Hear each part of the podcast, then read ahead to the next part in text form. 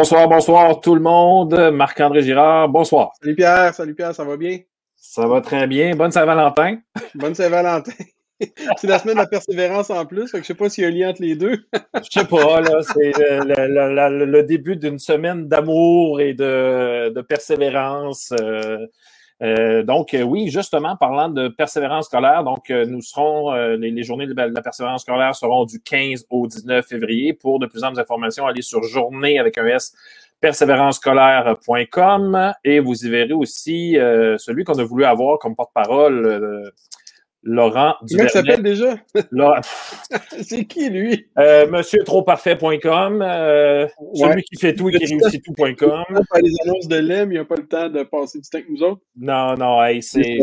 C'est ben, parce qu'on n'était pas assez lucratif, on payait pas. on garde tout l'argent pour nous. Oui, c'est ça, ça, Non, mais en passant, là, tout est bénévole ici. Là, ce soir, euh, je suis sorti de classe, c'est bénévole, ça va rester bénévole. Euh, Marc-André. bye d'abord. on, on, on, dirait qu'à la troisième émission, on est un peu plus à l'aise. Oui, c'est ça. hey, Marc-André, ce soir, on a des bons invités, comme toujours d'ailleurs. Donc, on va avoir Rémi Charbonneau, qui est un élève de cinquième année. On, on reste dans le thème de la persévérance. Euh, donc, euh, c'est un jeune homme très persévérant. Je ne l'ai pas connu personnellement, mais j'en ai entendu parler. Puis il m'en doit une à part de ça parce qu'on a fait un 5 km à un moment donné, un genre de petite course. Je l'ai vu courir en avant de moi avec son père. Puis je me suis dit, hein, t'es un peu dans les 200 derniers mètres. Moi, te les clencher, les autres, impossible à rattraper. Ah oui. Alors, Rémi m'en doit une, il m'en doit une. Et puis là, je suis un peu fru, là, donc j'espère que ça ne se sentira pas dans l'entrevue, mais bon. donc, on va parler entrevue avec Rémi et sa mère qui va être là aussi pour nous parler. Parce que Rémi, euh, oui, euh, persévérance, mais il y, a, une raison aussi là, pourquoi il est avec nous ce soir. On va avoir aussi, c'est une, entrevue préenregistrée euh, que j'ai fait avec le député de Beauce-Sud, euh, j'ai oublié son nom. Samuel Poulain, oui, voilà, Samuel Poulain. Donc, vous allez voir, je vais dire un jeune homme parce qu'il a 29 ans, je pense. très dynamique. et puis, il nous raconte un peu son histoire à l'école. Et pour terminer, Marc-André, nous avons. Ben oui, on a Égide Royer qui va être avec nous, professeur à l'Université Laval. Et puis, quand on pense à Égide Royer, ben, on pense à Persévérance scolaire. C'est probablement notre, notre spécialiste au Québec. Puis même, je dirais, ce soir, on est international. Alors, euh, oui, on va rencontrer Gilles Royer. J'ai hâte de le rencontrer. Excellent, excellent. Donc, on commence tout de suite avec euh, l'entrevue de Rémi. On se voit tantôt, euh, Marc-André. Avec plaisir. Salut. Bye.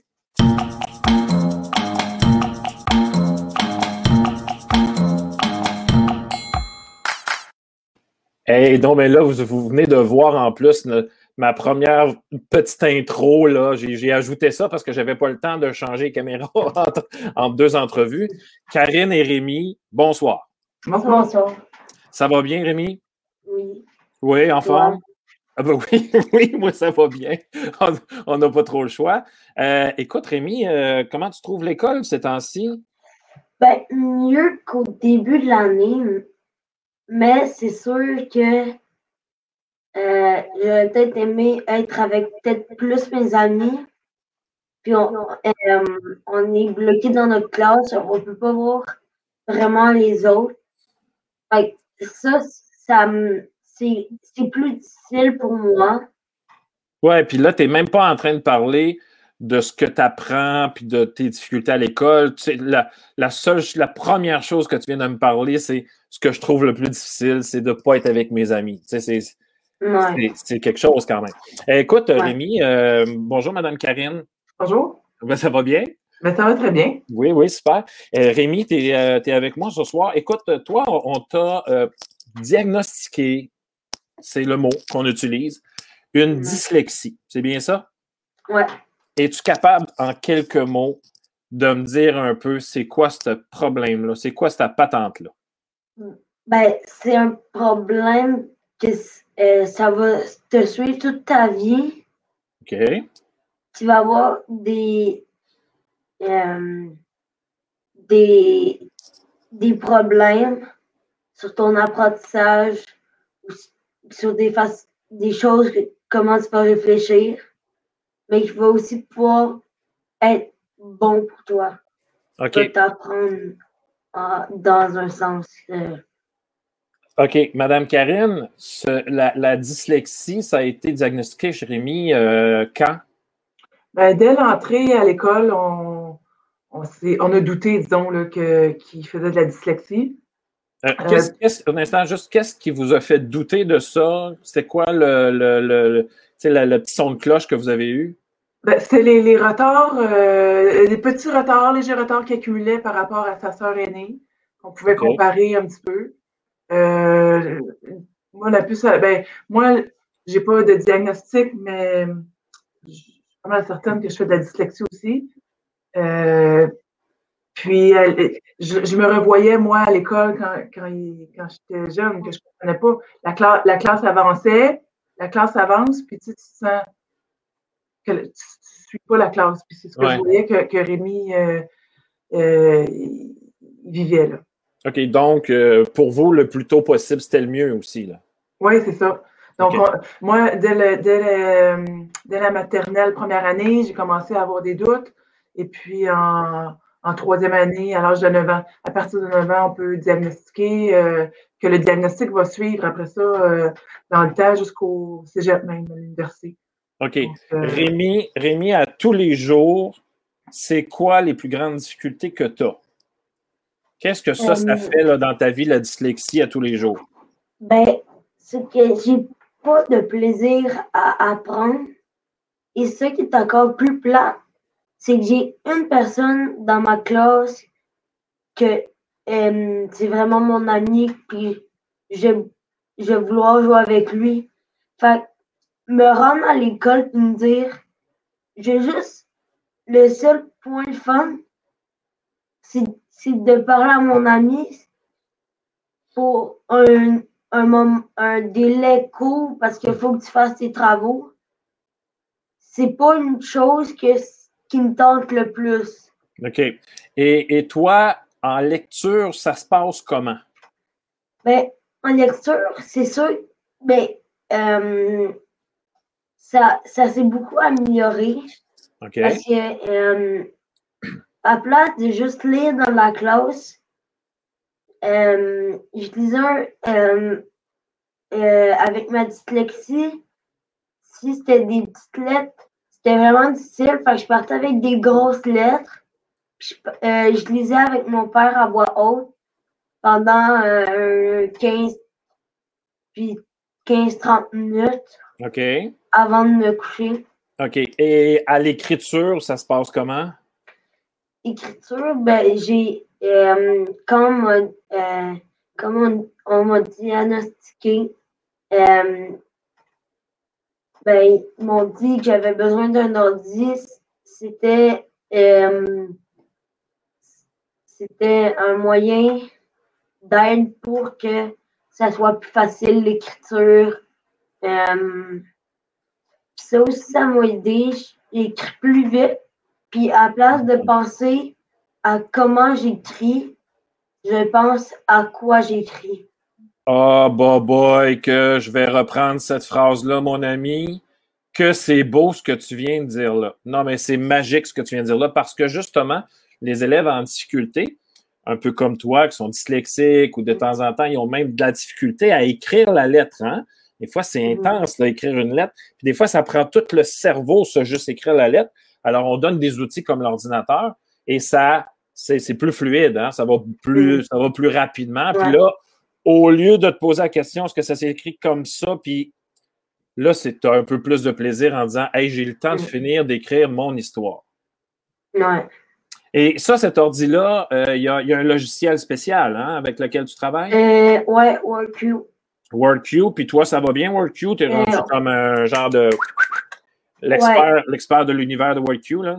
Ouais, ça, ça, ça m'aide beaucoup parce que, en plus, quand il y a des mots, tu te rappelles plus comment écrire ou tu vas y aller avec les consonnes et que dans le mot, ça va, euh, ça va te le proposer euh, quelquefois. Euh, c'est dans les premiers mots. Ah, OK. Donc, quand tu commences tranquillement pas vite, des fois, il va te sortir une liste de mots, puis là, tu vas choisir le bon que tu veux vraiment écrire. Ouais, exact. Parfait. Madame Karine, avoir un enfant dyslexique, ça change quoi dans la vie? Ben, ça change. Il faut, c'est, de beaucoup, beaucoup de patience. Beaucoup de patience, De, travail, euh, beaucoup de, Il faut qu'on s'assoie avec lui puis qu'on l'accompagne dans, dans ses travaux, dans sa lecture. Euh, c'est, de l'accompagnement beaucoup. Tandis qu'avec la plus vieille, la petite sœur dont j'oublie le nom déjà. Chloé. Chloé, Elle est beaucoup plus autonome dans ses, dans ses devoirs, dans ses travaux, euh, capable de capable de mener à terme là, ses, devoirs. Puis, tu sais, à la limite, euh, oui, je, venais de l'aider, là, mais elle n'avait pas besoin de moi. Mais Chloé, elle n'a pas de dyslexie? Non. OK, OK, OK. OK. Non, non. OK. Rémi, est-ce que tu as une petite idée de ce que tu veux faire plus tard? Euh, oui. Question difficile un dimanche soir, hein? Tu sais, c'est. Avec tout ce qui se passe, as-tu une petite idée? Euh, oui, un peu, parce que euh, j'ai du côté de ma mère, il y a beaucoup d'électriciens. Ah. Ça part de deux générations, c'est ça? en arrière. OK. Puis la compagnie est encore euh, qui va s'en aller à mes cousins. OK. Puis moi, euh, je m'intéresse quand même beaucoup à ça. Ou, enfin, électricien, j'ai. Moi, c'est sûr que je n'irai pas vraiment vers animal, des, des, métiers comme médecin ou je vais plus m'aligner vers dans les métiers de construction. OK, parfait. Puis toi, là, ben toi, ça, ça te tente pas mal, ça. L'électricien, électricien, t'aimerais ça? Ouais. Puis là, tu voudrais comme poursuivre là, ce que la, famille a fait là, depuis un bout. Là, là, ça, là tu me dis deux générations, dire que c'est le grand-père ou ton arrière-grand-père? Mon arrière-grand-père. Oh là là là là, et la compagnie, elle continue encore? Ouais. Oh, puis wow, wow, même en pandémie, en plus, c'est vraiment pas une situation facile. Ils ont été capables de s'en sortir. Wow. Ils doivent être bons. Quand même, ouais. on fait un peu de pub, on va faire un peu de pub. Euh, là, tu es en cinquième année. Ouais. OK. Puis là, écoute, euh, tu as vécu un peu euh, l'enseignement à distance. Ça va être ma dernière question. Tu as, vécu un peu l'enseignement à distance. Comment tu as trouvé ça? Bien, euh, l'enseignement à distance, euh, c'était difficile l'année passée parce que euh, rien n'était vraiment encore mis en place. Hmm. Alors, ce qu'on a fait, c'était qu'on avait parlé, puis c'est ça qui nous a mené à ce qu'on a plus descendu à place de continuer à progresser euh, dans nos apprentissages. Oui, est-ce que ça, ça te nuit pas mal, ça, dans tes apprentissages? Euh, oui, parce que euh, en français, je le vois là, les conjugaisons, ça, j'ai déjà jamais été bon. Puis là, en plus que c'était le moment où on les revoyait. Ouais. Euh, j'avais, j'avais rien compris, là. Fait que ça. Ça n'a pas été facile. Ouais. là, est-ce que ta, classe n'a pas été confinée, là? Non, pas encore. le début de l'année a été difficile pour Rémi. Le, ah retour, le retour à l'école après euh, six mois de, pas de vacances, mais tu sais. oui. Ça, a été euh, le retour à la routine, oui, intense de se remettre, de se remettre euh, à, aller à l'école à tous les jours, euh, ça, a été, ça a été difficile. Mais je pense que le Québec au complet a, eu, a eu ce même, euh, on, même difficulté. On a frappé le mur tout le monde ensemble. Oh oui. Hey, Rémi, moi, je te, premièrement, je vous remercie d'avoir accepté d'être parmi nous ce soir. Euh, tu es, une belle, euh, un bel exemple de persévérance. Je veux pas que tu lâches parce que je sais que tu étais venu me voir à un moment donné avec ton ordi parce que j'enseignais dans la même école où est-ce que tu es. Et tu étais venu avec mon, ton ordi, ton propre ordi à toi. Tu avais dit là, là, Monsieur Pierre, moi, je veux l'Internet sur mon ordi. Arrangez-moi ça, s'il vous plaît. Alors, là, moi, un petit gars qui veut de même, euh, sais pas long que j'y ai installé l'Internet. Alors, ben, je te souhaite plein de belles choses, Rémi. Tu es un gars qui, qui, a, plein de, de, qui a de l'avenir en avant de toi et tout ça. Je sais pas si mon collègue Marc-André aurait peut-être une petite question ou voudrait intervenir. Euh, bonjour, Marc-André. Salut, salut, salut, Rémi. Salut. Hey, euh, moi, ben, premièrement, moi, je peux pas être euh, électricien, je suis daltonien. Donc, moi, les fils sont pas mal tous de la même couleur. C'est vrai, c'est que c'est vrai? je pilote d'avion. Oui, oui.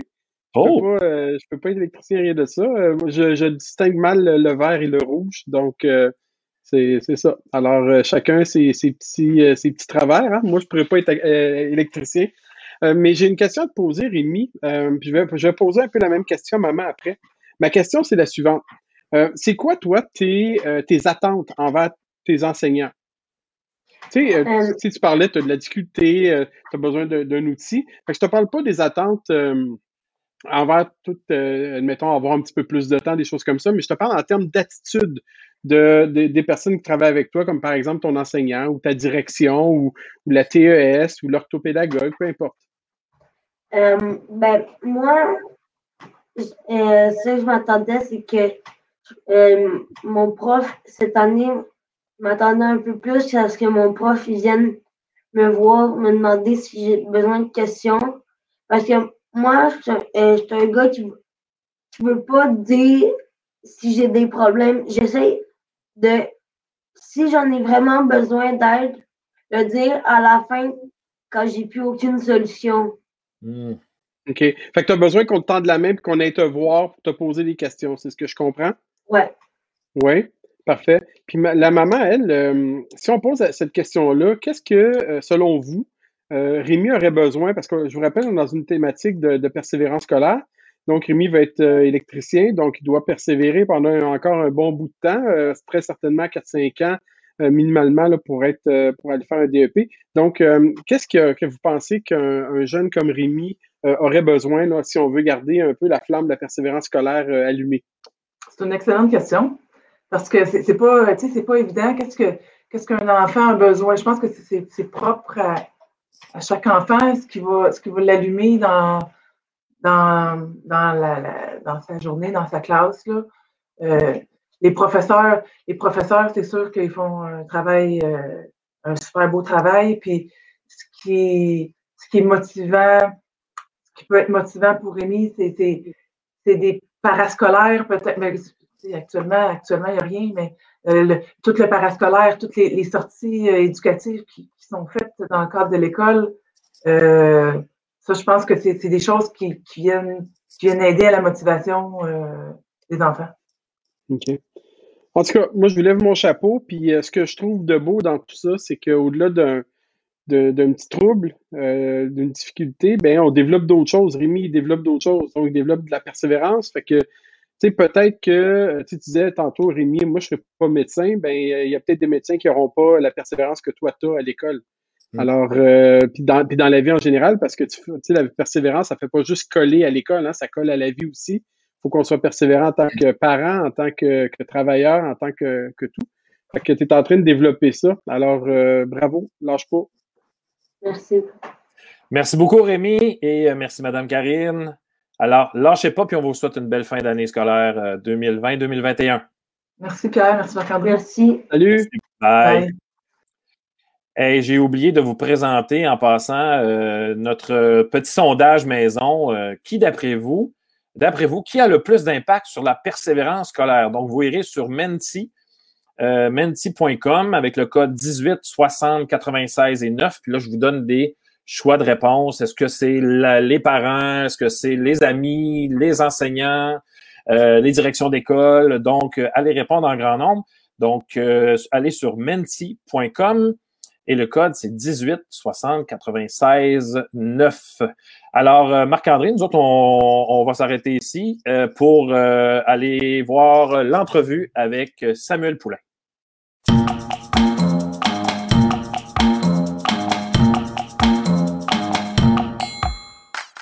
Alors, à sortie de classe aujourd'hui, j'ai, ben, écoutez, je suis, je suis, très heureux de rencontrer un député, député de Beauce-Sud. Bonjour, M. Poulain.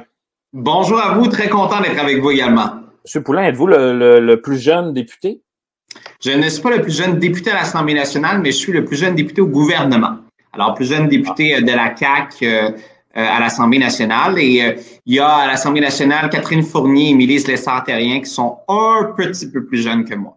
OK. Écoutez, M. Poulain, on, je vous rencontre aujourd'hui parce que j'ai vu ça dans le Journal de Québec, une entrevue avec Geneviève Lajoie. Samuel Poulain, de dernier de classe à député, euh, vous, euh, à l'école, ça allait pas bien? Non, pas du tout. Puis, euh, j'étais pas un premier de classe, en fait, surtout dans certaines matières. J'étais bon en histoire, j'étais bon euh, relativement en français, en géographie, euh, mais j'étais pas bon en mathématiques et en sciences. Puis Dieu sait que c'était important pour avoir notre diplôme d'études secondaires 5. J'avais pas le choix pour pouvoir l'obtenir. Alors, euh, ça, ça, a toujours été très, très, très difficile, même au primaire. Puis récemment, je suis après avoir fait l'entrevue, je suis allé relire mes bulletins. Ma mère conservait tout. Là, on pourra y venir à mes parents sévères euh, et exigeants. Mais mm-hmm. ma mère a toujours conservé les bulletins. Puis je, je regardais en troisième année, du 36% dans certaines matières, du 38, puis puis très souvent, là, étape 1, étape 2, il y avait quatre étapes, là, étape 1, étape 2, euh, je, je, je, passais pas, puis là, je me donnais à la fin, puis je réussissais à avoir 62% en fin d'année. Moi, toute l'année, c'était une hantise. Moi, ce que j'aimais, c'était le conseil des élèves. J'aimais m'impliquer, j'aimais animer des événements, euh, j'aimais la géo, j'aimais l'histoire, mais le reste, achalez-moi pas avec ça, j'en ai pas besoin. Moi, je, je, recevais le journal à la maison le matin, puis je savais ce qui se passait dans le monde. Je comprenais pas pourquoi j'allais m'asseoir euh, toute la journée à, à, jouer avec un compas, à faire des, des cercles des triangles. Dans ma tête, ça passait pas. Tu sais, c'était mhm. pas fait pour moi. Alors, effectivement, j'avais pas de bonnes notes. J'ai fait des cours d'été euh, au moins trois fois. Euh, et c'est ça. Donc, euh, je, autant que j'aimais la vie, autant que j'étais passionné, autant que j'avais des amis, autant que j'aimais l'implication étudiante.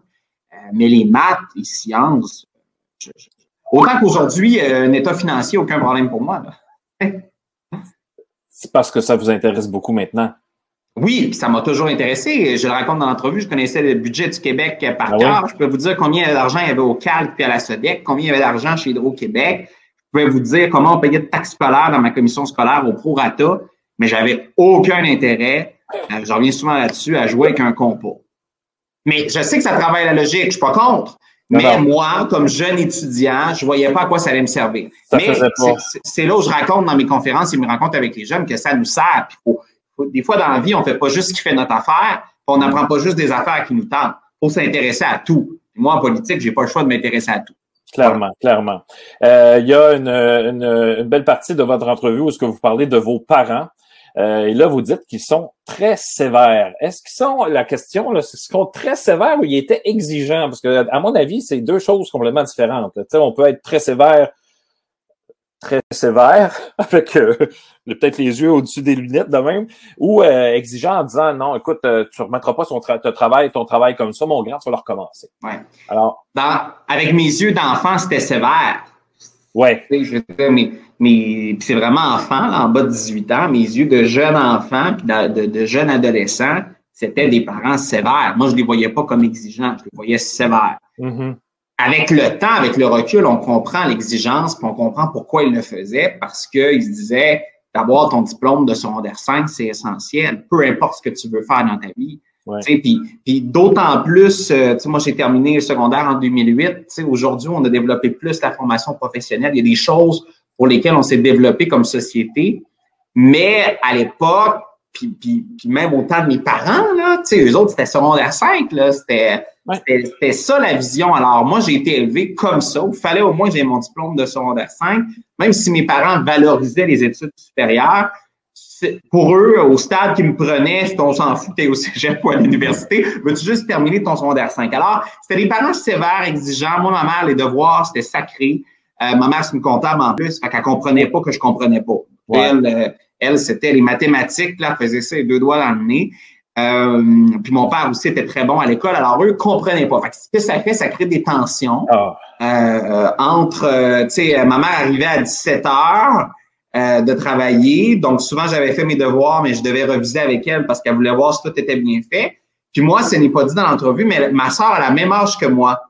Alors, si elle avait des devoirs, naturellement, j'en avais, parce que soit qu'elle était dans la même classe et ou une classe du même niveau. Mhm. Donc, euh, donc, si ma soeur avait eu sa note de 92% ma mère, elle se disait, tu l'as sûrement reçu, mais non, mais je suis pas dans le même groupe, je l'ai plus tard, moi, mais ça fait deux semaines. Là. Ma mère a suivi toute une comptable et structurée.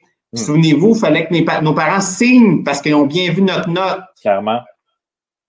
Mais moi, je voulais pas y montrer parce que j'avais pas passé, puis je savais que j'allais manger euh, tout un pinage. Mhm. Euh, mais ma soeur, elle, il fallait qu'elle signe. Des fois, je m'arrangeais avec ma soeur, puis je lui disais, euh, je sais que tu as eu ta note, peux-tu attendre? Tu sais, je suis comme pas prêt à me faire engueuler vendredi. Tu sais, j'aimerais ça passer une belle fin de semaine.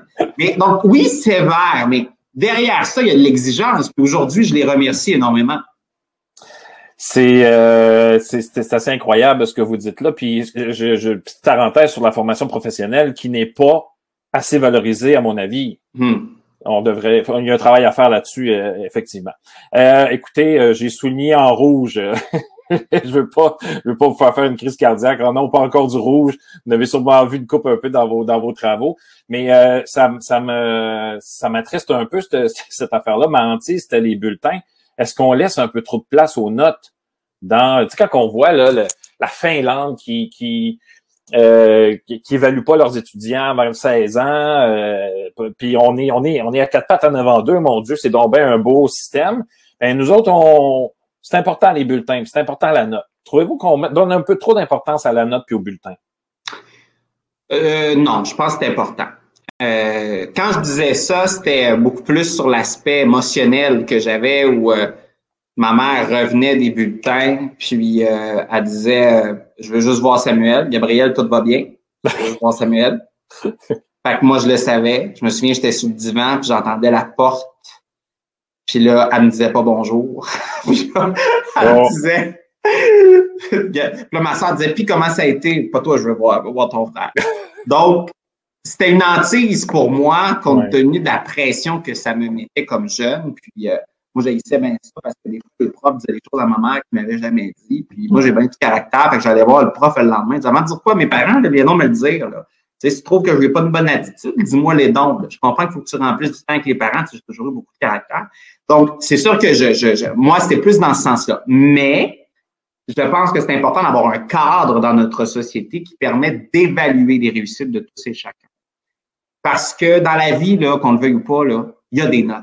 Il y a des notes. Tu as un emploi où tu l'as pas. Tu passes une entrevue, tu l'as ou tu l'as pas. Il y a des évaluations dans le secteur public, dans le secteur privé, beaucoup, où il y a des notes qui sont données. Puis ça, on ne changera pas. Alors, je pense que cette culture de la note, elle est aussi importante. Mais faisons attention. De plus en plus dans les bulletins, les professeurs quand même évaluent euh, la notion d'effort, la notion de, de, de, de, de réussite aussi. Euh, tu sais, c'est même si euh, la- la- le résultat est peut-être pas bon, est-ce que la démarche a été bonne? Dans un texte, oui, il y a eu beaucoup de fautes, mais l'histoire était quand même bonne. Ça, ça arrive souvent. Les élèves qui font des fautes ont souvent des bonnes histoires Ouais. à raconter. Tu sais, donc, ça démontre comment le cerveau de l'être humain est C'est fait par parce, moment. que, c'est parce qu'à un moment donné, ils viennent, qui ont plus le temps de corriger, ils ont tellement eu d'idées. Ouais, ils ont Le idée, c'est ça. Fait qu'ils vont vite. Donc, je pense quand même que c'est important les bulletins, c'est important les notes, parce que toute notre vie, on va faire face à ça. Ne serait-ce que même en formation professionnelle au cégep ou à l'université, on doit avoir une culture d'évaluation. Et l'échec n'est pas mauvais dans une vie. L'échec n'est pas mauvais parce que euh, il faut apprendre à tomber pour se relever. Vous savez, quand on gagne tout le temps, là, on devient pas nécessairement de meilleurs individus. Quand on perd des batailles, ne serait-ce que sur le plan personnel ou professionnel, c'est là qu'on apprend davantage. Alors, euh, moi, oui, je suis d'accord avec les bulletins. Euh, une autre euh, une autre chose qui, sont, qui, était, qui semblait qui, qui, qui, qui, qui est important de qui, en fait qui est sorti de cette entrevue là, c'est que ben puis vous l'avez dit tantôt en entrée de jeu, ce qui vous intéressait c'était l'implication scolaire, la radio étudiante et tout et tout. Est-ce que on devrait laisser beaucoup plus de place à ce genre d'activité là Et là je parle pas juste du, du parascolaire, c'est-à-dire après l'école ou avant, des fois il y en a avant, euh, mais ça est-ce que ces activités-là pourraient pas être aussi pendant l'école, euh, pendant les cours, euh, on sort des élèves, on va faire des projets. euh, est-ce qu'on pourrait laisser plus de place à ce genre d'activité-là? Euh, évidemment, on parle en dehors de la pandémie, on s'entend parce Ah. que ces jours-ci, pour les jeunes, euh, c'est dommage parce qu'on doit, on a des contraintes. Bon, disons, Euh, disons en, temps, en temps normal, Ouais. dans la vie Oui, normale. oui, euh, oui, Parce que d'abord, euh, une école, on parlait des bulletins il y a quelques secondes, c'est important la note, mais on forme aussi les citoyens de demain. Euh, j'en discutais euh, pas plus tard que, que, les dernières heures avec le premier ministre, puis je disais notre prochaine génération du Québec Inc. C'est qui qui va fonder nos fleurons québécois? Qui va reprendre nos entreprises? Pas juste un accès au capital, au financement, c'est un état d'âme. Il faut cibler là, les 75 000 jeunes qui, dans les prochaines années, vont se starter des entreprises. Oui, on peut l'apprendre dans un cours de maths ou de français, mais on peut aussi l'apprendre au conseil des élèves, dans une organisation d'un bal de finissant, dans un, projet communautaire de faire un jardin à l'extérieur, comme beaucoup d'écoles primaires font. Euh, avec des serres à l'année longue. Donc, ce qui va faire qu'on va former le prochain Québec Inc. qui va embaucher du monde, qui va créer des emplois payants au Québec, ça part aussi de l'école primaire et de l'école secondaire. Et oui, ça se développe beaucoup à l'intérieur euh, des, euh, des, des, heures de classe, mais aussi avec le parascolaire. Mais je pense, et, et c'est là où il faut laisser aussi une, créa, une créativité aux enseignants dans la façon dont ils souhaitent passer la matière aux, aux élèves. Tu sais, mm-hmm. Oui, à un moment donné, on sait qu'à l'examen final, il va y avoir telle question. Mais c'est comment on se rend? Est-ce qu'on se rend avec un projet ou on se rend avec une craie puis un tableau? Alors, et, moi, je pense que l'éveil des passions se fait davantage dans comment tu te rends à la destination plus que dans la réponse comme telle. Tu sais, euh, en géographie, de, de, de, de, savoir où est la BTB, c'est une chose, c'est une map, mais de comprendre la BTB, puis de savoir ce qui se passe là, puis le régime forestier, puis qu'il y a des mouches, mais qui ont des méchants bons producteurs euh, agricoles, ça aussi, c'est trippant et c'est là où les jeunes vont se découvrir. Alors, moi, je pense qu'il faut aussi laisser toute la créativité aux enseignants, euh, oui, dans le parascolaire, mais aussi à l'intérieur des heures de classe pour détecter les passions. Euh, dernière petite question, ou presque, Monsieur, Monsieur Poulain. Écoutez, je, comme comme je vous disais en pré-entrevue, euh, cette phrase-là m'a un peu attristé parce que j'ai fait euh, euh, oui, OK, l'école est faite pour un type de personnalité, mais pas nécessairement pour d'autres, mais c'est le chemin. Tu sais, c'est comme on est obligé de passer par là. Sais, je veux dire, il n'y a pas d'autre, endroit. j'ai le goût de vous demander, ça serait quoi votre école idéale pour qu'elle réponde à tous ces types de personnalités-là? c'est difficile parce qu'il y a de plus en plus de, types de personnalités. Puis il y a un moment dans la vie où euh, tu peux pas juste demander à l'école de te ressembler.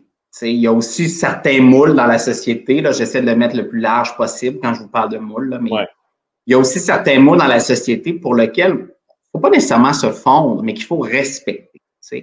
Donc, d'avoir un certain standard, une certaine façon de l'école se passe, de, que ce ne soit que le décorum, de lever sa main, euh, de travailler, d'apprendre à travailler en équipe, euh, ou de prendre des notes pendant une heure sur une feuille de papier.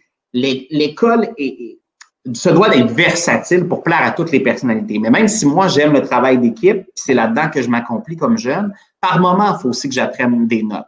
Alors, l'école idéale, euh, elle, euh, elle est difficile à répondre parce que il faut, faut apprendre aussi à, à, à apprendre finalement que c'est peut-être pas toujours comme on veut dans la vie. C'est peut-être pas toujours, tu sais, comme les meilleurs parents, c'est ceux qui disent non à leurs enfants. Puis les meilleurs profs, c'est ceux qui disent non aussi à leurs élèves. Tu sais. Alors, c'est un juste équilibre. Donc, je le dis parce que c'est pas fait pour tout le monde, c'est vrai. Mais je le disais aussi que c'est la meilleure, c'est la plus grande destination, puis c'est le chemin à accomplir. Puis quand on est jeune, on n'est pas capable de se projeter. C'est aussi simple que ça.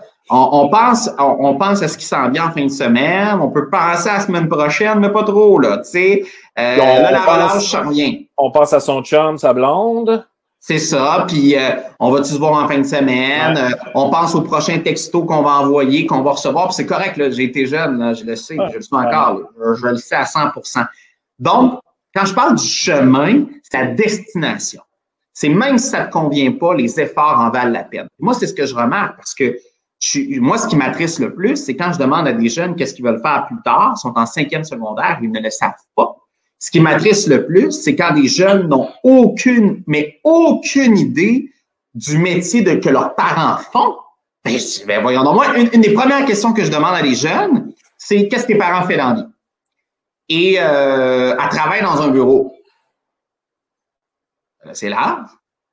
Je vous avais jamais d'échange autour de la table à souper sur qu'est-ce qui s'est passé dans la journée, c'est quoi les discussions que vous avez eues. Tu sais, moi, mon père est entrepreneur dans le domaine forestier, ma mère est comptable, on avait des discussions de clients, de défis, mm. d'enjeux. Euh, je dis, vous écoutez pas les nouvelles? Est-ce que vous lisez le journal le matin? Ça éveille une curiosité. Clairement. Donc, le, rôle des parents, pour moi, tu sais, je peux pas tout reposer sur le modèle de l'école, puis sur la façon dont on fait l'école, puis sur les profs. Le rôle des parents dans la réussite scolaire est essentiel et fondamental, mais la recherche de passion se fait aussi par les parents.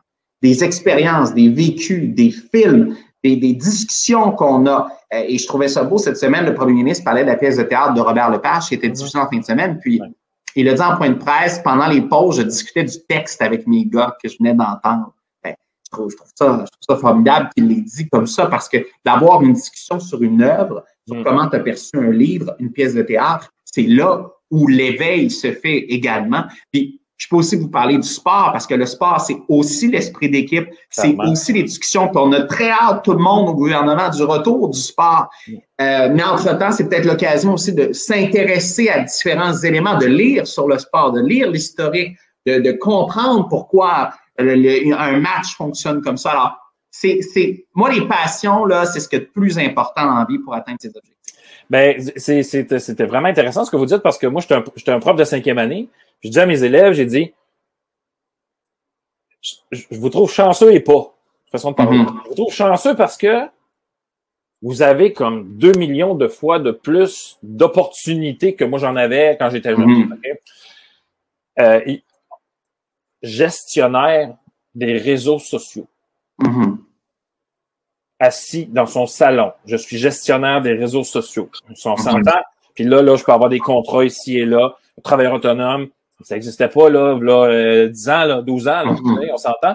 Mais j'ai dit, je trouve que vous n'êtes pas chanceux, justement aussi parce que vous avez trop d'opportunités. Et là, vous avez de la difficulté à vous retrouver. Tu sais, tu sais c'est quoi? Puis là, vous avez parlé de passion, puis là, ça vient me chercher parce que et, et je, vais peut-être finir avec ça parce que c'est écrit dans l'article que vous étiez passionné de politique à 12 ans. Euh, ça va euh, la tête? ben oui, oui, ça va. Puis j'étais un peu un extraterrestre. Ben là.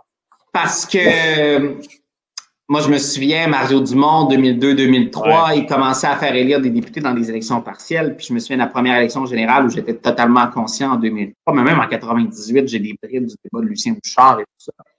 Euh, oui, mes parents étaient intéressés à la politique, mais pas largement impliqués, mais pour moi, c'était tout. C'est encore tout. Puis c'est pour ça que j'ai fait du journalisme, j'ai fait de la radio, parce qu'il y a des similitudes importantes.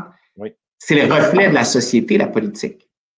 Et je vous aurais dit ça avant la pandémie, vous diriez c'est dur de l'expliquer à mes élèves.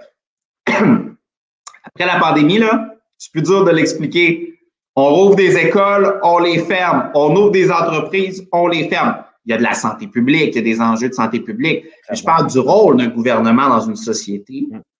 Il est incarné avec la pandémie.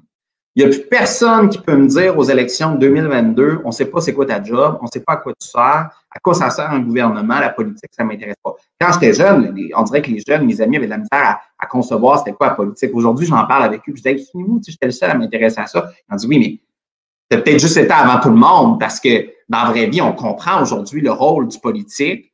Euh, oui, plus que tu vieillis, tu paies des taxes et impôts, puis tu suis l'actualité, tu suis les nouvelles, tu commences à comprendre dans quel univers on évolue. Mais là, avec la pandémie, euh, je me souviens des humoristes, mais même des journalistes demandaient à des jeunes qui était le premier ministre du Québec. Puis là, Philippe Couillard, Jean Charest, ils ne savaient pas. Tu vous dire que cette année, tout le monde sait que c'est François Legault, le premier ministre du Québec, peu importe l'âge que vous avez ou à peu près.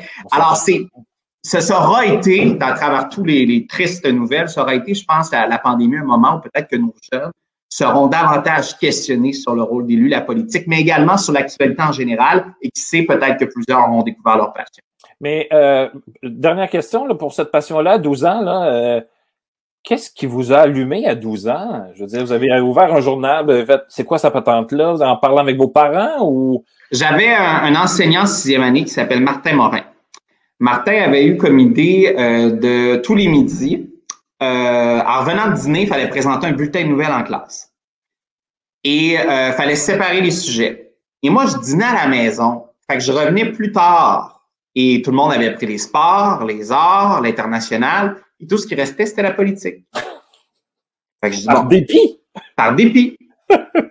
Qu'un jeune veut, veut, parler de la politique, hey, on veut parler de Britney Spears qui vient de sortir son CD, on veut parler de la game du Canadien hier, international, il y a des enjeux pas trop pires, tu parles d'une coupe de pays, la politique, c'est plate. Et sixième année, moi, j'étais, euh, en plus, c'était pendant l'élection générale de 2003. Euh, donc, euh, c'était super, super trippant. Il y avait le débat des chefs, il y avait les candidats, des comtés, des shows de lutte. Alors, c'est simple que Et là, après ça, j'ai pas dérogé. Ma députée a été élue. Je me suis impliqué avec elle pendant sept ans. Donc, ça a commencé, ça a commencé là. Donc, oui, chez nous, on était intéressés par les questions d'actualité. On lisait le Grand Soleil là, chaque matin. On avait le Grand Journal Le Soleil au pied, au pied de la porte. Je me souviens d'aller chercher avant mon père, parce que mon père, quand il le prenait, ça pouvait être long. Fait que euh, j'y allais avant lui pour, pour lire les pages. Puis, euh, et, et, après ça est arrivé le projet de l'actualité en classe. J'ai fait la radio étudiante. Donc, euh, c'est vraiment là que ça a pris. Fait que je peux saluer Martin aujourd'hui, puis lui dire que cet enseignant-là a une différence dans, dans mon parcours. Peut-être je me serais quand même intéressé à la politique, mais mm-hmm. ce, ce, ce projet-là, l'actualité en classe, de présenter un bulletin de nouvelles, c'était en rotation. Puis, puis, c'est ça, donc c'est comme ça que je me suis intéressé à la politique. Vous semblez très ambitieux. Euh, vous êtes jeune, vous êtes député. Euh, quels sont vos rêves euh, professionnels à court terme puis moyen terme, mettons, là? Ben, je suis. Petite question piège, enfin. je suis très heureux quand, ben, comme Ça va rester entre nous, là. Oui, oui, non, tout à fait, tout à fait. Euh, je suis très heureux comme député, très heureux euh, comme adjoint parlementaire au premier ministre à la jeunesse. Euh, je, je, je, souhaite que ça continue, malgré que je trouve ça difficile ces jours-ci. Je ne vous le cacherai pas avec la pandémie, la COVID-19. On ne vient pas en politique pour gérer ça. on vit quelque chose d'historique. Très souvent, quand j'ai, ça m'arrive pas souvent, mais j'ai des conseils d'anciens élus puis là, je disais, hey, t'as-tu vécu une pandémie? Non, ben, tu me rappelleras. Tu sais, je veux dire, euh, on, vit des choses assez intenses, assez difficiles. Mm. Euh, on a un premier ministre extraordinaire qui traverse ça de façon euh, incroyable. Donc, moi, je, souhaite que ça continue. Moi, honnêtement, mes, mes objectifs professionnels sont aussi reliés à ce que je peux faire pour la société, à comment je peux la changer. Et la meilleure façon que je pourrais aider mon monde, mon comté, mais également les régions du Québec, puis la population en général, ben je serai là suis pas attaché à mon fonction et au rôle, je suis attaché à la différence que je peux faire pour du monde. Euh, un dernier petit mot pour encourager nos jeunes. Euh, lâchez pas. C'est classique, ça devient deux mots un peu banals comme merci et comment ça va, mais lâchez pas. Euh, vous avez une force à l'intérieur de vous. Vous Vous la voyez pas, vous la comprenez peut-être pas, vous l'entendez pas, mais lâchez pas. Concentrez-vous sur vous. Concentrez-vous sur votre réussite à vous. Euh, les réseaux sociaux, c'est une chose, les amis, c'est une chose, les parents, c'est une chose, mais c'est vous à la fin de la journée qui êtes devant la feuille d'examen. C'est votre parcours à vous qui, peut être influencé. Alors, projetez-vous. Les efforts en valent la peine.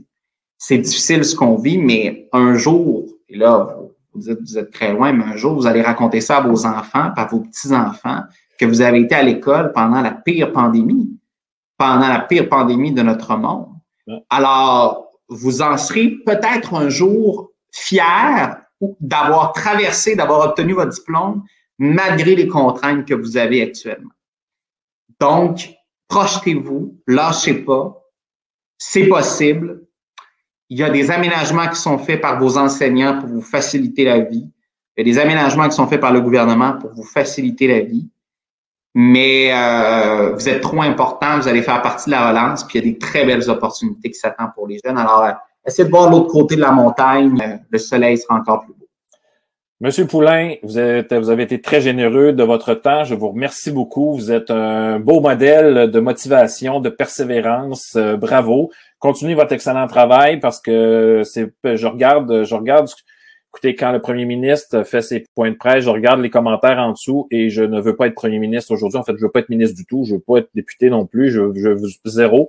Euh, vous recevez des messages qui ne sont pas euh, dignes de ce que vous faites. Euh, et ce sont des êtres humains qui, le, qui, les écrivent. Hein. Puis des fois, ben, c'est souvent des adultes. Quand j'arrive avec des, des jeunes puis des enfants qui disent des niaiseries, ces réseaux sociaux. De temps en temps, il faudrait se regarder un petit peu. Euh, donc, continuez votre excellent travail. Merci beaucoup pour votre temps et je vous souhaite euh, bonne chance pour la, pour, pour la suite. Ben, merci pour le travail que vous faites, les, nombreuses les, les, actes de sensibilisation que vous faites aussi, ça fait la différence pour les profs et pour les jeunes. Merci. Merci, M. Poulain. Donc, on passe à la côté, au côté recherche et on accueille M. Monsieur, euh, monsieur Royer.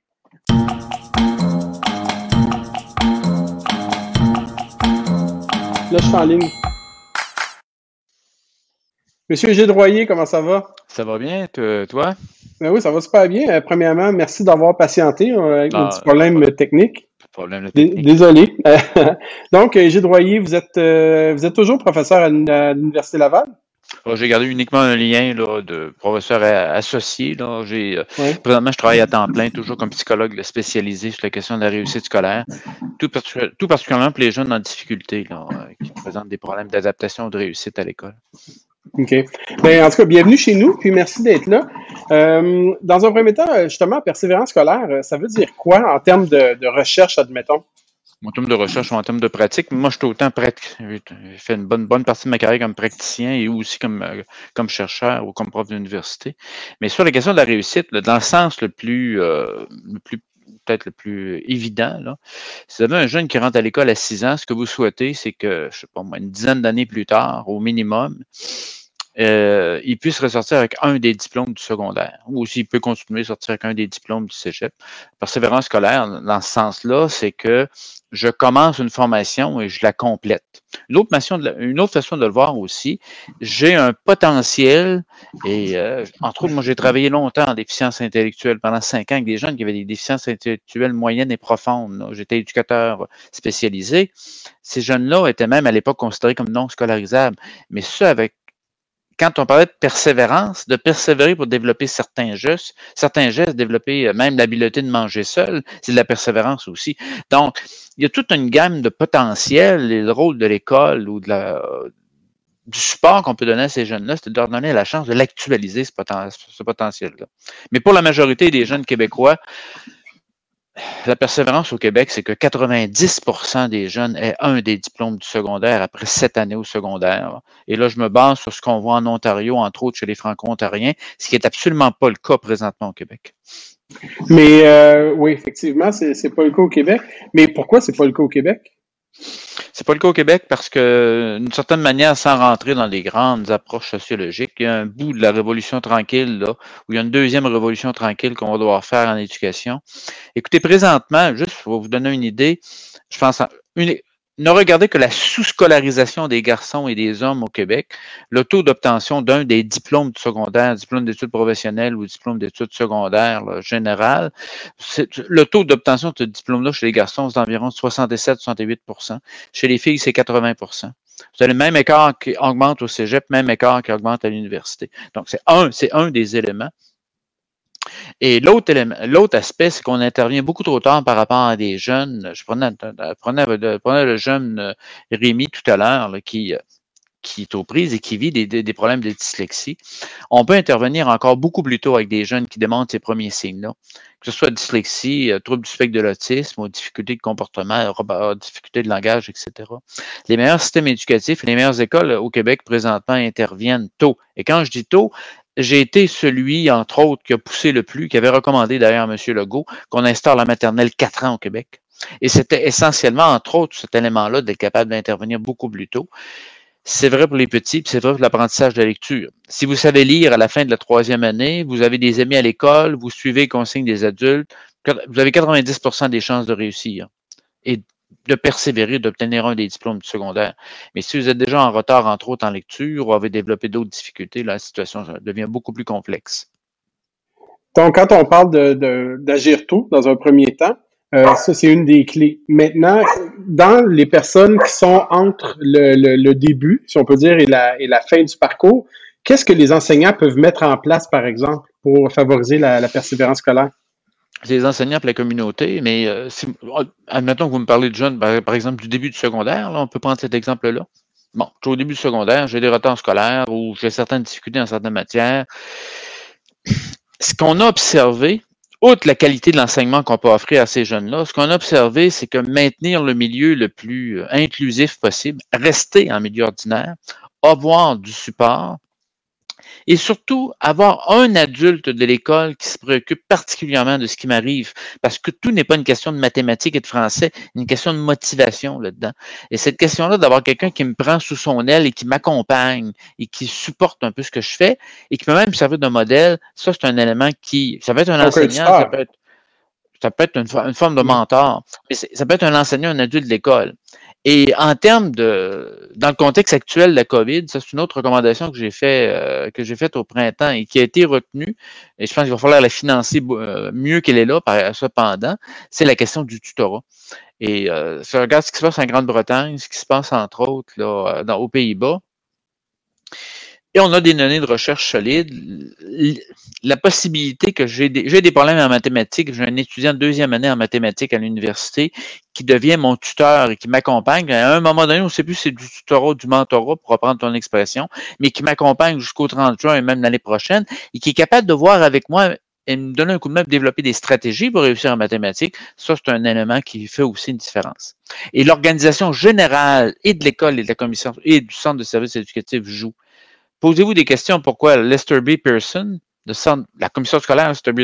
Pearson, nous autres, on a gardé le nom, mais la commission scolaire Marguerite, le centre de services éducatifs Marguerite Bourgeois ont des taux de réussite qui, sont, qui sont équivalents à ceux des francophones ontariens dont je parlais, dont je parlais tout à l'heure. Donc, la qualité de, de l'organisation, la qualité des enseignants et de l'enseignement, c'est évidemment une variable aussi qui joue sur la réussite. Donc, l'effet enseignant essentiellement, bien sûr. L'effet enseignant. Il y a un effet parent il y a un effet communauté, mais l'effet enseignant, enseignant devient d'autant plus important. Rappelez-vous toujours que 20% des adultes québécois sont analphabètes fonctionnels et que la moitié de ces analphabètes fonctionnels-là, ces adultes avec ce problème-là, sont en âge d'avoir des enfants. Donc, ce qui fait qu'on peut toujours dire, oui, la, participation parentale, puis le support des parents, des parents qui exigent, mais rappelez-vous toujours, il faut toujours se rappeler, j'ai un certain nombre de jeunes pour qui l'école est une deuxième chance au niveau des apprentissages, parce que la première, malgré toute la bonne volonté de leurs parents, n'était pas nécessairement là, entre autres au niveau de la lecture. On a parlé euh, des enseignants. Euh, vous avez parlé euh, globalement aussi des centres de services ou des commissions scolaires, tout dépendant de la, perspective. Maintenant, moi, je suis un directeur d'école. J'aimerais ça savoir comment moi, je peux contribuer à, faciliter, si on peut dire, ou à encourager la, persévérance scolaire. Je sais que le lien directeur d'école au primaire ou au secondaire? Présentement au primaire, mais 15 ans au secondaire. on, peut faire les, deux. On va prendre l'exemple. On va, on va faire les deux. On va prendre l'exemple du directeur d'école primaire. Vous devriez présentement, même à l'extérieur du contexte de COVID, vous avez un petit écran sur votre bureau et à toutes les six semaines, vous recevez un, rapport bref. Comment se débrouillent mes lecteurs débutants de première et de deuxième année? Et rapidement, sur votre écran, vous allez voir qu'il y a un petit noyau de jeunes qui déjà s'écarte de l'ensemble du groupe au niveau de la lecture. Et ça, c'est de première, euh, de première, de toute, de toute première priorité pour employer deux mots qui veulent dire la même chose, c'est essentiel d'intervenir le plus tôt possible. Parce que je vous dis tout de suite, un retard de lecture rendu en troisième année, là, c'est quelque chose qui est, qui est absolument majeur au niveau comme impact au niveau de la réussite ou de la non-réussite scolaire. La deuxième chose, toute la question des jeunes qui manifestent des problèmes ou des difficultés de comportement. Les jeunes qui font sortir de classe ou qui souvent se retrouvent en incident disciplinaire, c'est un autre élément qui apparaît le plus important, qui apparaît important. Et aussi, là, je, donne des niveaux d'importance différents, mais si vous êtes au primaire, tout ce qui touche la question du langage et du développement du langage et de la communication, vos petits de 4-5 ans. Déjà, si on intervient en appliquant les, pratiques probantes ou les pratiques basées sur des données probantes, on a une chance, on, améliore de beaucoup la, la, la, la possibilité que ces jeunes réussissent. Ajouter à ça, en temps de pandémie, il y avait la question d'avoir une forme de tutorat ou un suivi tout au moins de la part des orthopédagogues et il y a toute la question des camps d'été pédagogiques. J'ai eu à suggérer à donner des indications sur comment monter dans certaines écoles primaires. Et ça, ça change beaucoup des choses aussi. Parce que j'ai des jeunes, il y a un phénomène qui s'appelle la glissade de l'été. Vous laissez aller vos jeunes le 23 juin, ils ne reviennent pas tous au même endroit quand vous les reprenez au 1er septembre. Surtout pas cette année. Hein? Surtout pas cette année. Vous avez eu la glissade du printemps en prime. Oui, c'est ça. Et au secondaire, au secondaire, regardez, euh, c'est, qui est en échec au premier bulletin? Qui absentéisme, échec scolaire et toute la question aussi de jeunes qui, euh, le, euh, vous êtes directeur au secondaire le 30 septembre. Au 30 septembre, il y a des jeunes que vous aviez l'an passé qui ont 14, 15, 16 ans et qui ne sont pas revenus et qui n'ont pas de diplôme et qui pas de non plus. Ce qu'on appelle un décrocheur. Et et ça, c'est quelque chose aussi. Les meilleures écoles, Marguerite Bourgeois le fait comme centre de service euh, scolaire, ils ont ce modèle-là, entre autres en Ontario, dans d'autres provinces. Il y a comme un SWAT, il y a une équipe qui enclenche très rapidement lorsqu'un jeune est sur le point de, décrocher ou n'est pas revenu en septembre. Et la question essentielle, qu'est-ce qu'on peut faire pour te donner un coup de main pour que tu poursuives tes études? Dans certains cas, c'est de travailler à demi-temps et avec, avec certaines formes d'adaptation pour continuer à suivre ses cours au secondaire. Ça vous donne un peu une idée parce que, écoutez, le jeune a un très beau. Ah, si on exclut les situations d'anxiété, de dépression, le jeune, le jeune ou la jeune fonctionne, réussit, bien dans, réussit bien dans ses apprentissages, a des amis, participe aux activités parascolaires. C'est pas, pas nécessairement le sous-groupe qui va vous préoccuper le plus. Et évidemment, dans les jeunes que je viens de décrire, vous aurez toujours à peu près deux garçons pour une fille. Là. Absenté, toujours absentéisme, retard scolaire, euh, nommez-le. Euh, on a parlé euh, du milieu scolaire, on a parlé essentiellement des enseignants, de, la direction. Maintenant, les parents. Quel est le rôle des parents? Puis après ça, je vais vous poser la même question, mais aussi, on est beaucoup dans l'externe, donc l'enseignant, la direction, le parent, mais l'élève aussi qu'il va falloir, va falloir parler. Mais avant, parlons, parlons des parents.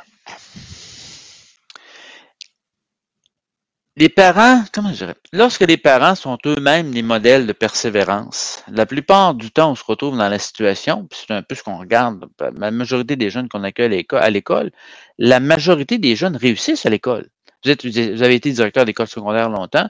Il y a des jeunes, c'est naturel en termes de motivation, puis en termes de persévérance, c'est des choses qui arrivent. Même dans des situations où des parents n'ont pas beaucoup de scolarité, n'ont pas eu l'occasion beaucoup d'aller à l'école, le fait que dans ce qu'ils entreprennent, ce qu'ils entreprennent, ils le complètent ils, le finissent, ça en est aussi un exemple de persévérance. Bon, ça, c'est sur le chapeau général de la persévérance. Là, vous allez me trouver un peu ennuyant que la lecture, mais la plupart du temps, lorsque j'ai des parents en bas âge, je prenais l'exemple d'une recommandation des pédiatres américains qui disaient lors des vaccins des bébés, recommander aux parents de lire une page à voix haute de livres à leur enfant chaque jour. Écoutez, l'enfant, des fois, il y a six mois, des fois, il y a trois mois. Lorsque j'ai des parents qui ont un bon niveau de stimulation, votre jeune va arriver à l'école et euh, vous vous préoccupez entre autres du développement du langage et même de la prélittératie. Vous lisez à vos enfants quand ils sont jeunes. Ça, ça c'est un gros plus. L'autre élément, c'est d'assurer une forme de supervision générale en ce qui concerne le travail scolaire et le suivi de ce que le jeune fait à l'école, mais au fur et à mesure qu'il vieillit, vous augmentez son niveau d'autonomie. Vous voulez pas avoir une situation où un parent débarque dans le, dans le bureau d'un prof de cégep en première année collégiale pour discuter et négocier. Ce que j'appelle les parents là, hélicoptères. Ou vous avez aussi les parents chasse-neige.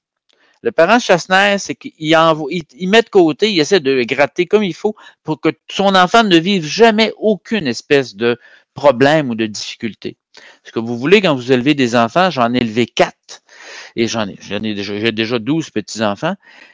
Et mes enfants sont à peu près en train de répéter le même modèle.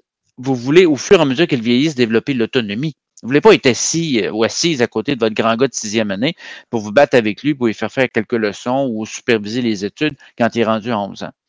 Donc, et je trouve une situation où, acte de Dieu, comme diraient les compagnies d'assurance, pour toutes sortes de raisons, les parents n'ont pas la disponibilité de. Et là, l'école se doit d'offrir une forme de suppléance ou de permettre, ce que je disais tout à l'heure, de donner une deuxième chance. Le petit gars, il vient d'un milieu difficile ou d'un milieu qui n'était pas nécessairement très scolarisé où l'éducation n'était pas importante, mais il a été dans, votre, dans la classe d'une de vos enseignantes de première année, il vous a eu comme directeur au primaire, il s'est senti accepté, puis s'est senti valorisé, il a commencé à, il a appris à lire, il s'est fait des amis, en mathématiques, il était bon, se passait quelque chose à la maison, mais il se passait quelque chose de totalement différent ou très différent à l'école, et ça, ça a fait une différence. Donc, c'est important la responsabilité des parents, mais on, on le joue à l'oreille quelquefois compte tenu de ce qui peut être en termes de situation, ce qu'un certain jeune peut vivre. J'ai une de mes filles qui travaille à la, à la DPJ de Sherbrooke, et vous savez qu'elle est bien placée là, quand je discute avec elle, justement pour que le, sur cet aspect de deuxième chance que représente l'école pour plusieurs jeunes. Euh, donc, l'élève, lui, dans tout ça, on parle le, le rôle du parent, euh, du personnel scolaire, etc. Quel est le rôle de l'élève? Est-ce que l'élève est un acteur lui-même dans sa persévérance scolaire? Bon, je, veux dire, là, on, l'envisage beaucoup de l'extérieur, mais bon, une question de motivation extrinsèque, très certainement, mais aussi moi, en tant qu'élève, admettons, comment est-ce que, quel est mon rôle, de quel, c'est quoi ma posture dans tout ça? Comment je fais pour persévérer? Oui, l'important, c'est quelque chose qui est naturel. Tu sais, écoutez, prenez, vous êtes en première secondaire, vous vous posez les questions, euh, je vais me convaincre moi-même de persévérer. L'important, c'est quelque chose de naturel. Vous aimez. Écoutez, prenez le contexte de pandémie euh, actuellement. Les jeunes, les jeunes de première secondaire, quand les jeunes du secondaire qui ont pas été à l'école euh, du tout en présentiel le printemps dernier, ils voulaient aller à l'école pour la, pour la majorité. Donc, c'est un, ça vient naturellement cette idée-là de se présenter à l'école ou d'aller à l'école et de, de, de, de, vouloir réussir. Et la major, pour la majorité des jeunes, ça se passe relativement bien. C'est ce qu'on appelle avoir un métier d'élève notre métier d'élève, participer au niveau des activités d'apprentissage et autres. Mais pour un noyau de jeunes, c'est quelque chose qui se passe pas naturellement, aussi naturellement que ça. Et vous êtes obligé d'y aller avec quelque chose d'extrinsèque pour supporter un peu cette motivation-là. J'ai vu des grands gars, moi, qui à un moment donné, euh, le velcro qui leur a permis justement de développer cette persévérance-là, c'était l'équipe de football. Quand ils sont inscrits mhm. dans l'équipe de football en deuxième secondaire. J'en ai d'autres, c'était à radio, radio étudiante. Notre, député de Beauce-Sud, je crois, Beauce-Nord, Beauce-Sud, je me souviens pas tout à l'heure, Beauce-Sud, ben, tout à l'heure, là, il y avait des, il y avait, il y avait des velcro solides avec l'école aussi qui ont, qui ont tenu. Donc, il faut vraiment amener quelque chose qui est un peu, la motivation intrinsèque, le passe-temps est là pour la majorité des jeunes, ça roule bien. Mais quand ça va relativement moins bien, ça prend quelque chose d'extérieur pour supporter, un genre d'échafaudage pour supporter ça, pour appuyer. Et euh, c'est pour ça qu'entre autres, les activités parascolaires, l'idée d'avoir, je mentionnais tout à l'heure, un adulte de l'école qui se préoccupe de ce qui nous arrive, ça devient quelque chose d'important. Et il faut que l'école colle aux intérêts, rejoigne les intérêts, entre autres, des jeunes. Et je dois encore vous, me, vous rappeler quelque chose que j'ai mentionné. Je travaille présentement dans une région du Québec, là, dans une, une MRC du Québec. Ça fait déjà trois ou quatre ans, il y en a plusieurs projets qu'on a mis en place là-bas. Le taux de diplomation des garçons après sept ans, je dis diplomation, là, un des diplômes du secondaire, est de 49 et c'est un milieu francophone, cela. Et donc, euh, dans ce contexte-là, ça prend plus que simplement dire euh, il faut que tu sois motivé ou nous voulons te motiver ou persévère. Il mm-hmm. faut vraiment quelque chose qui arrive directement, entre autres au niveau de l'école, mais au niveau de toute la communauté là, pour euh, renforcer ça. Vous savez, un des éléments que j'amène, que j'ai recommandé, qu'on a dans d'autres provinces, c'est, j'ai l'impression que ça va finir par arriver, ça fait 15 ans que j'en parle, c'est que tous les jeunes au Québec soient en apprentissage jusqu'à 18 ans comme, en Ontario ou comme au Nouveau-Brunswick. C'est pas dans l'idée de forcer les jeunes, mais d'être capable au moins de mettre un cadre où, autant pour les parents que pour les jeunes que pour les enseignants, on va tout faire, mon grand, pour te supporter, ou ma grande te supporter, de manière à ce que tu sois en apprentissage jusqu'à 18 ans. Les trois quarts des décrocheurs présentement ont entre 14 et 17 ans au Québec. Et ça, on ne peut pas uniquement parler de motivation. Il y a d'autres variables qui sont extrinsèques ou qui ne relèvent pas nécessairement du jeune. Il y a d'autres variables qui jouent. Et ce sont des garçons aussi, je présume? Oui, au niveau des décrochages, le taux de décrochage des garçons. Ceux qui sont sortis sans diplôme ou sans qualification, puis je vous rappelle, les qualifications, c'est pas des diplômes au secondaire. Mm-hmm. le, taux de, taux de décrochage des garçons, c'est 16,7, 16,8. Les filles, c'est environ 10, 10,2. OK. C'est toujours la même. Euh, Dernière question pour vous, M. Royer. Euh, en temps de COVID, comment se porte la persévérance scolaire? Je le sais, on ne le sait pas, on ne le sait pas trop trop. On il y a un premier bulletin qui est sorti, mais un premier bulletin où les enseignants ont évalué ce qu'ils ont enseigné, ce qui est correct. Là. au niveau de la persévérance scolaire, la, la crainte qu'on a, et c'est pour ça que j'ai recommandé un certain nombre de mesures, la crainte qu'on a, c'est que présentement, ce qui est documenté, c'est que les élèves, l'écart entre les élèves forts et les élèves faibles a augmenté. Le dernier chiffre que j'ai vu passer, c'est 30 en clair, j'ai des jeunes qui, malgré la COVID, continuent à filer relativement bien. Ils vont bien à l'école. Ils ont, appris moins de choses compte tenu de tout le contexte, mais ils vont bien. Mais mon jeune qui est de milieu défavorisé ou qui avait déjà certaines difficultés, si l'écart était comme ça, l'écart est devenu sensiblement comme ça. Il y a une augmentation. Et ça, ça devient, ça devient euh, très, très préoccupant par rapport à la poursuite des choses. On est un peu dans le brouillard par rapport à ce qui, ce qui va s'en venir dans les deux prochaines années là, en termes d'impact sur la réussite. Mais même si vous voulez faire, vous êtes enseignant première secondaire, vous voulez faire un genre de récapitulation en début d'année, la glissade dont je parlais tout à l'heure, là, ou l'équivalent, il s'est vraiment produit. Donc, j'ai fait une forme de récapitulation. Peut-être que les deux tiers de matelas, ça a bien été, mais vraiment, les plus faibles de matelas sont encore beaucoup plus faibles que ce que j'avais cru. Et ça, il faudra voir parce qu'on n'a pas des données très précises sur la manière de quantifier tout ça, si ce n'est que cet écart-là. Mais il va falloir être en mesure de déterminer qu'est-ce qu'on peut faire. Et les camps d'été pédagogiques, à titre de suggestion, le tutorat, entre autres, que j'ai mentionné tout à l'heure, peuvent être des mesures qui pourraient contribuer à améliorer la situation. Écoutez, merci beaucoup de votre temps. Merci de votre patience aussi d'avoir euh, été patient avec nous. Merci énormément. Ça a été intéressant, Pierre? Monsieur, Monsieur Royer, bonsoir. Bonsoir. Euh, désolé pour le petit bug là. Aucun problème, c'est des choses qui arrivent. non, mais on fait des tests à tous les soirs, c'est tout nouveau. Puis bon, écoute, des fois ça marche, euh, des fois ça fonctionne pas. Comme disait Monsieur Poulain, de temps en temps, il faut que ça marche pas. Hein. mais, la loi de Murphy. Oui. J'ai une question. Vous parliez de, des velcro. Euh, et je vais vous poser la même question que j'ai posée à M. Poulain. Pensez-vous que pourquoi l'école pourrait pas être, euh, je vais dire le mot disponible, mais ouverte, on va dire ouverte. Là, ça oblige pas les profs à travailler 70 heures, je ne suis, pas, suis pas là, là.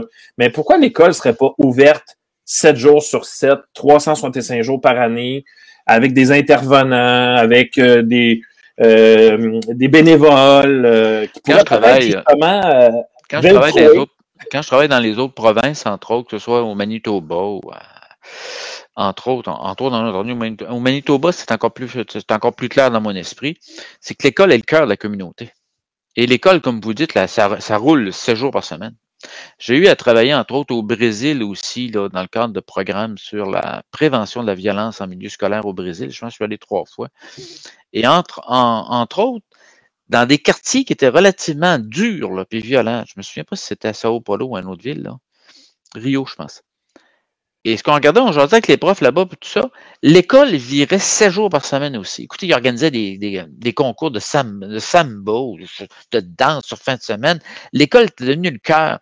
Et le fait que l'école roule comme ça, fonctionne sept jours par semaine, devient un, élément clé de la communauté, le niveau de violence d'un quartier avait diminué. Mmh. Quand on y pense, ça fait, ça fait du sens aussi. Là ces grands, ces grands gars-là, ces grands gars-filles, surtout ces grands filles-là, mais surtout ces grands gars-là, de se retrouver avec quelque chose là, de, même, pas structuré, un endroit autre que la rue simplement en fin de semaine jouait. Donc, on n'en est pas là ici, mais c'est le principe de dire que, compte tenu que c'est des, équipements chauffés, bien, bien adaptés, et qui, je regarde entre, autres en milieu minoritaire, ça c'est sûr que ce que vous décrivez est une réalité et ça fait une différence. Donc, une, une, espèce de maison des jeunes à même euh, l'école, si on peut dire. Tu vois, je pense, Pierre, la, la, la clé, c'est que c'est la samba. Euh, si tu pars des cours de samba, euh, ah, samba le, dimanche à l'école, moi, j'y vais en tout cas. Fais attention, Marc-André. Je peux te surprendre. Non, non, OK. hey, Monsieur Royer, on vous remercie d'avoir pris du temps un bon dimanche soir pour venir nous, nous, nous parler de persévérance. C'est très gentil de votre part. Merci beaucoup. Vous savez aussi que cette entrevue-là est disponible. Là, je vais la, je vais la retravailler un peu parce qu'on n'avait pas terminé avec M. Poulain. Merci beaucoup, M. Royer. Au plaisir. Bye bye. Encore une belle émission, euh, Marc-André. Ben oui, ben oui. Merci, Pierre. Merci. Puis là, ben, comme je disais tantôt, je vais, on va retravailler ça. Euh, clairement, euh, des, entrevues préenregistrées. Bon, j'ai peut-être pas utilisé le bon, la bonne méthode, là, mais bon, on va se reprendre. La semaine prochaine, on a une autre, une belle, belle émission. On parle de quoi cette, la semaine prochaine? On parler de motivation scolaire motivation scolaire. Alors, euh, soyez là. 19h30 euh, sur euh, la page du Centre d'apprentissage Ludoka, sur la, chaîne YouTube aussi. Et N'oubliez pas, je vous fais un beau cadeau ce soir. Donc, si vous allez sur la boutique ludoka.ca, donc achetez un beau t-shirt. En passant, je, sont beaux, sont super incroyables parce que c'est, je m'offre un cadeau, je prends soin de moi. Je pense que d'ailleurs, en, temps de pandémie, c'est encore plus, euh, c'est encore plus important. Alors, euh, je vous fais un beau cadeau, là, un beau petit 20% de rabais. Donc, euh, le code promo, c'est sortie de classe à utiliser ce soir, tout de suite, maintenant. Marc-André, je te souhaite une excellente semaine de la persévérance scolaire. Même chose pour toi, mon Pierre, puis on se revoit la semaine prochaine. Merci, à la prochaine.